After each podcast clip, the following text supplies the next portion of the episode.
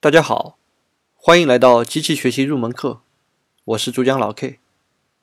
机器学习已经深入到我们身边，有非常多的应用场景，比如手写输入，智能手机可以识别出你写的字；停车场的摄像头可以识别你的车牌；支付宝可以做刷脸支付等等。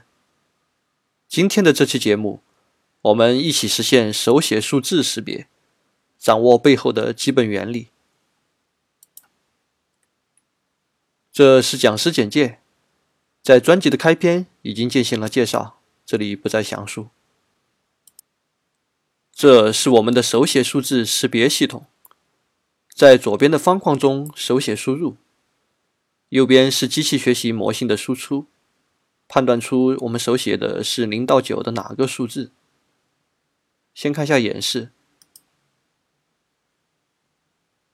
在左边手写入不同的数字时。右边会出现不同的判断结果。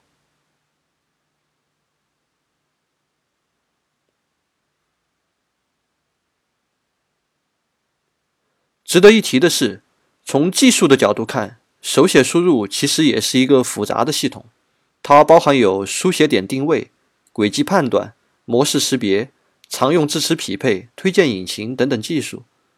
从商业角度来看，手写输入是移动端的流量入口之一。是搜狗、百度、讯飞等公司近年争夺的领域。大家知道，中文汉字手写输入是一个复杂的问题。我们今天的入门课先看一下手写数字识别。孔老先生说过的“温故而知新”，上一节内容的重点是监督式学习的基本方法，最核心的就是这个式子 x。乘以 w 等于 y。后面是详细步骤，从模型训练、评估，再到预测。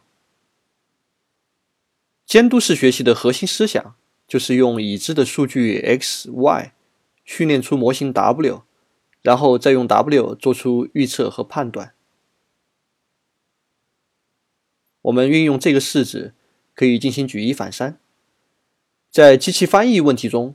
左边的 x 是英文，右边的 y 是中文。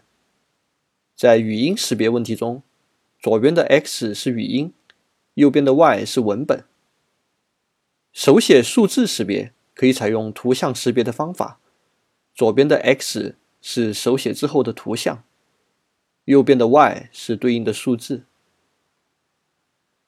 接下来是今天的重点：如果机器学习的各种内容是一栋大厦。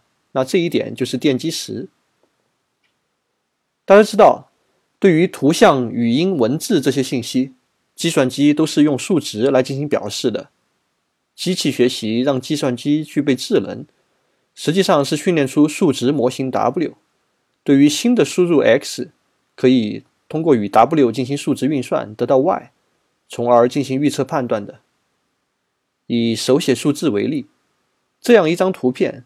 在计算机中的存储方式是下面的这些数值。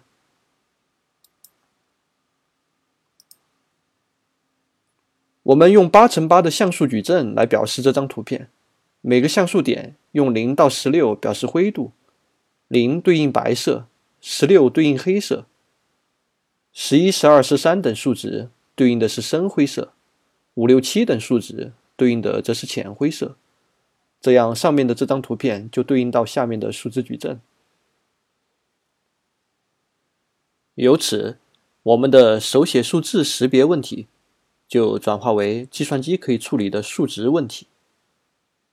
语音识别、机器翻译的原理也是一样的。一段语音、一个英文单词，在计算机中都是数字化的存储方式，对应一个数字矩阵。机器学习是以矩阵运算为基础的，理解了这个奠基石，就可以举一反三。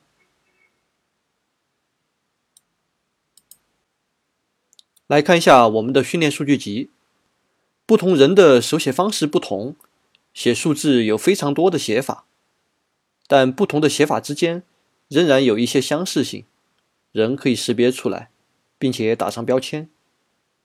比如第一排的这些手写体，对应的标签都是数字零。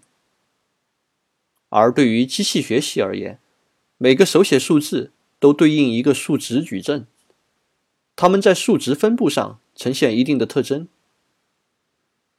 比如数字一，在数值矩阵中呈现的特征是黑色的像素点在数值矩阵当中是相邻的，构成了一个线段。利用这些特征，我们可以在 n 维向量空间中。把这些数值矩阵分为十类，分别对应右边零到九这十个数字。这样，手写数字识别问题就转化成为了监督式学习的分类问题 （classification）。在红酒品质评估问题中，我们采用的模型是随机森林。这里我们采用另外一种模型，支持向量机。Support Vector Machine（SVM）。SVM 的基本思想是这样的：先看左边这张图，图中的每个点坐标对应一条数据，比如图中的二维空间，每个点都有纵坐标 x1 和横坐标 x2。这些点在空间分布上是有一定特征的，我们可以画一条分界线。把它们分为左上角的蓝点和右下角的红点这两种类别。对于我们的训练数据集 train，分界线的画法有很多种。我们希望选择容错性高的划分方式，这样对于测试数据 test，即便数据分布上离训练数据比较远，仍然可以很好的分类。比如 test 中的这个点。离训练集中蓝点比较近，所以很容易被分类到蓝点。而这个点虽然离训练集当中的红点比较远，仍然可以被正确分类。但是如果我们分界线这样画，就要出现误判了。SVM 的基本思想是选择分界线，使得中间的这个区域最大化。左边呢是简单的线性分类，右边的这张图说的是，当我们的分界线是非线性的时候，可以将原始输入的数据转化到特征空间，然后再进行线性分类。这种方法叫做 kernel，是 SVM 的核心思想之一。更多的数学背景知识，推荐大家可以参阅安卓的斯坦福大学课程。数学的内容我在这里就不展开了。